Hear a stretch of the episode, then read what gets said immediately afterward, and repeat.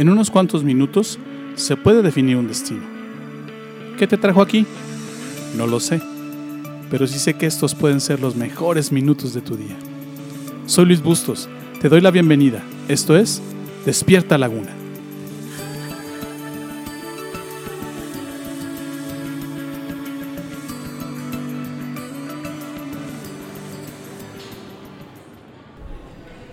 ¿Has escuchado esas historias donde después de varios días alguien descubre que un vecino o un familiar es encontrado muerto solo en su casa? ¿Has escuchado esas historias donde alguien se quita la vida y de igual forma nadie se da cuenta hasta varios días después? Yo viví una pequeña historia así. Hace algunos años iniciamos un trabajo en, acá en una de las colonias al poniente de la ciudad de Torreón y después de trabajar un rato y de estar armando ahí un, este, un centro de reunión, eh, a las dos o tres semanas de haberlo hecho, nos dimos cuenta, y más bien me di cuenta a través del periódico, que una persona enfrente de donde nosotros estábamos se había suicidado. Me dio mucho dolor conocer esa historia. Me dio mucho dolor saber que yo estaba cerca y que no me di cuenta que ahí había alguien que estaba sufriendo solo. La soledad es una carga negativa que nos suma en nuestra vida cuando pasamos por días complicados. En los últimos 45 años, la tasa de suicidio en México ha crecido el 60%. ¿Y sabes cuál es una de las causas principales? La soledad.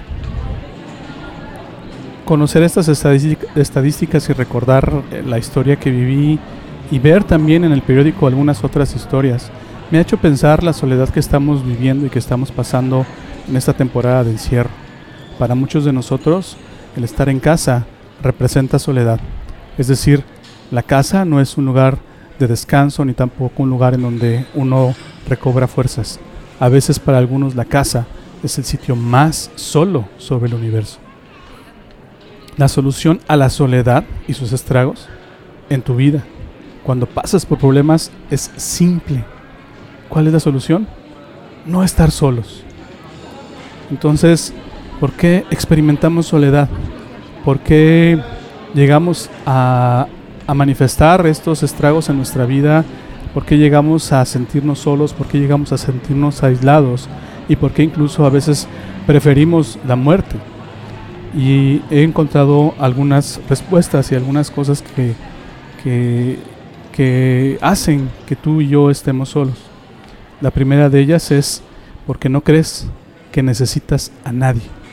A veces tú y yo estamos solos porque no creemos que necesitamos a nadie, porque no consideramos que es importante tener a la gente a nuestro lado, tener a la familia o tener a los amigos o tener inclusive al vecino a nuestro lado. En Filipenses capítulo 2, versos verso 3 dice de la siguiente manera, no hagan nada por rivalidad ni orgullo, sean humildes y cada uno considere a los demás como más importantes que sí mismo. El no pensar en que necesitamos a los demás es una postura arrogante, es una postura orgullosa. Claro que necesitas a la gente a tu alrededor, claro que necesitas al amigo, claro que necesitas al familiar. ¿Por qué experimentas soledad? Porque has ahuyentado a todos de tu vida con tu comportamiento.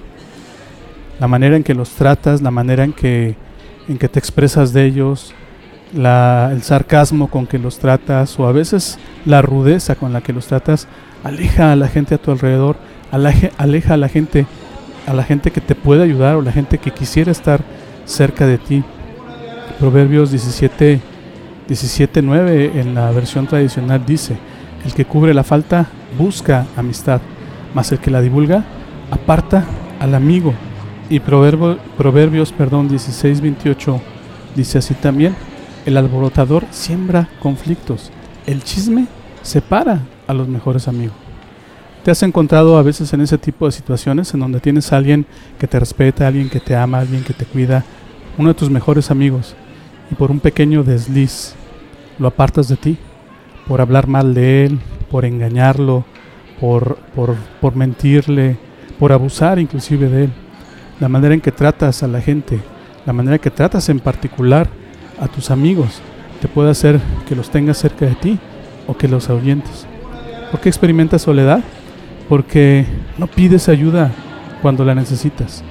Porque a veces esa arrogancia y a veces esa, esa falta de cuidado o a veces inclusive la falta que, que has tenido con el amigo realmente te hace sentir culpa y realmente te hace entender que no puedes tener a un amigo cerca.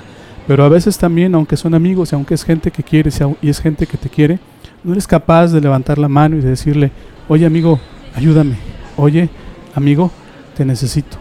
Otra vez Proverbios, en el capítulo 27, verso 10, recomienda esto. No dejes a tu amigo, ni al amigo de tu padre, ni vayas a la casa de tu hermano en el día de tu aflicción. Mejor es el vecino cerca que el hermano lejos. Y no es que no se trate de que hagamos familia, se trata más bien de cuidar a los amigos y se trata más bien de cuidar a la familia, de no ahuyentarlos, de no hacerlos a un lado y de tenerlos cerca, porque tarde o temprano los vas a necesitar, tarde o temprano vas a necesitar de su ayuda. ¿Qué otra cosa hace que experimentes la soledad? ¿O por qué experimentas soledad? Porque has creído que Dios te ha abandonado.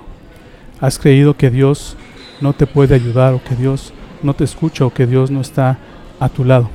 El salmista en el Salmo 25, versos 14 al 18, declara esto, escucha, el Señor es amigo de los que le temen, a ellos les enseña su pacto. Mis ojos están siempre puestos en el Señor, porque Él me rescata de las trampas de mis enemigos. Vuélvete a mí y ten misericordia de mí, porque estoy solo y profundamente angustiado. Mis problemas van de mal en peor. Oh, líbrame de todos ellos. Siente mi dolor, considera mis dificultades y perdona todos mis pecados. Una de las cosas más reales que puedes experimentar en esta tierra es la ayuda de Dios. Una cosa que te puedo asegurar que puedes tener cerca de ti y a la que puedes acceder constantemente es a la ayuda de Dios. ¿Por qué pues? Te recuerdo, experimentas soledad porque no crees que necesites a nadie, porque has ahuyentado a todos de tu vida con tu comportamiento, porque no pides ayuda cuando la necesitas y porque crees que Dios te ha abandonado. Mira, Déjame, te cuento la historia de cuatro amigos que no dejaron solo a su amigo. Esta historia está en el Evangelio de Marcos, en el capítulo 2, a partir del verso primero. Es una historia muy interesante. Pon atención.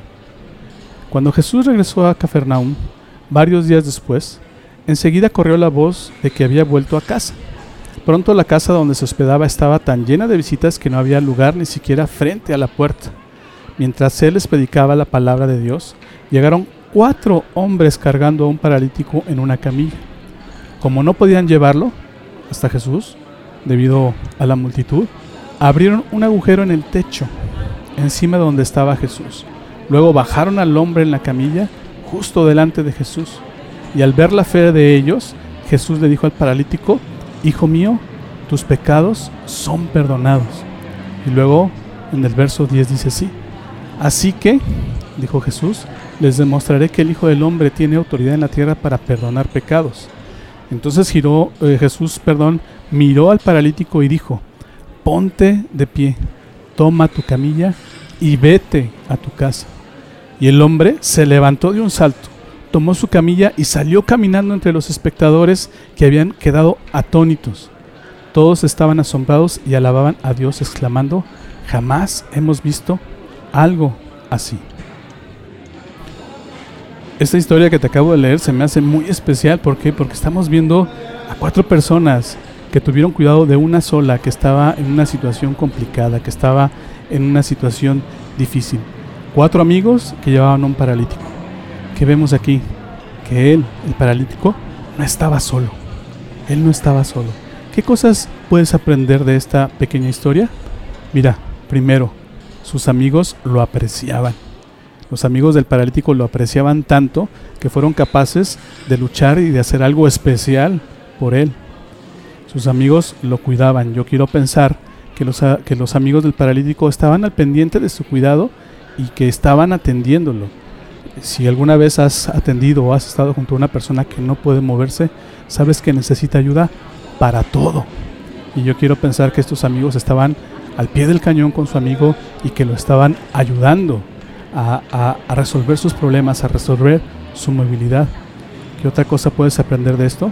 Sus amigos querían lo mejor para él.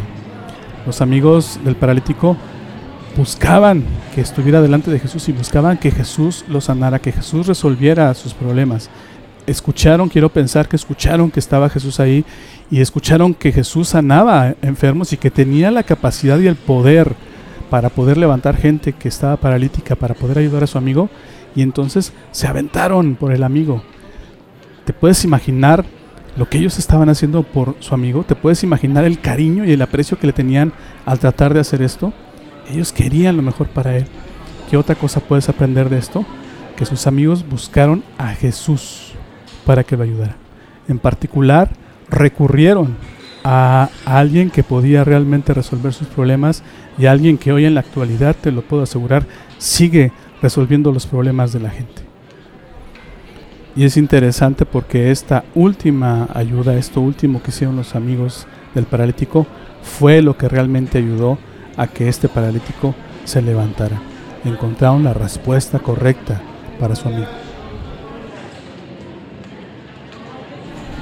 ¿Cómo te sientes hoy? ¿Cuál es tu estado de ánimo? ¿Te sientes solo? Déjame decirte una cosa. Tú no debes de estar solo.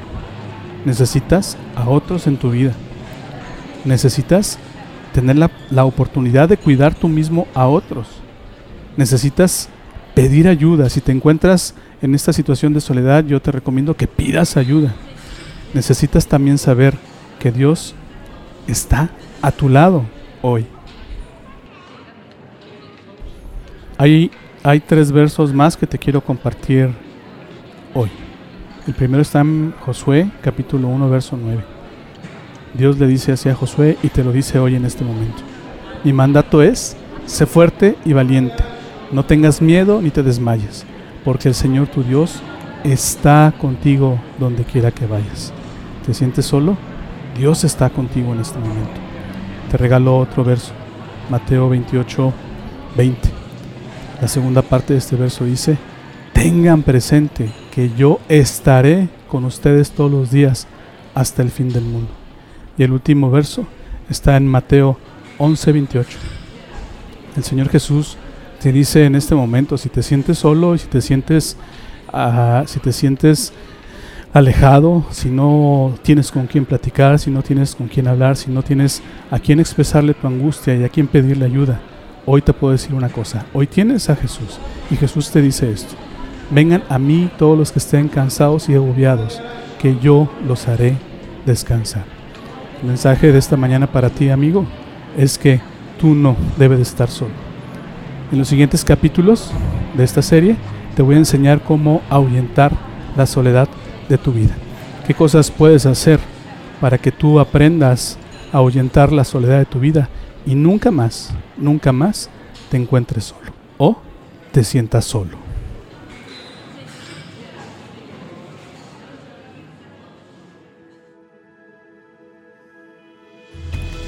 ¿Aprendiste algo hoy? ¿Lo que acabas de escucharte es útil? Esta serie no ha terminado, así que te invito a que me acompañes en los siguientes capítulos. Todavía hay mucho que aprender y aplicar. Te prometo que no te voy a defraudar. Gracias por tomarte el tiempo de escuchar esta emisión. Yo no creo que estés aquí por casualidad. Creo firmemente que Dios está usando mis palabras para hablarte hoy. Hoy has encontrado a Dios y por eso vibra tu alma. Estás empezando a creer en Dios y en Jesús. ¿Te gustaría saber más sobre esto? ¿Te gustaría platicar sobre cómo encontrar más de Dios? Entonces, te invito a que me mandes un correo a la siguiente dirección de correo electrónico: iglesia.delalaguna@gmail.com. gmail.com. Escríbeme, me encantaría conocer tu historia.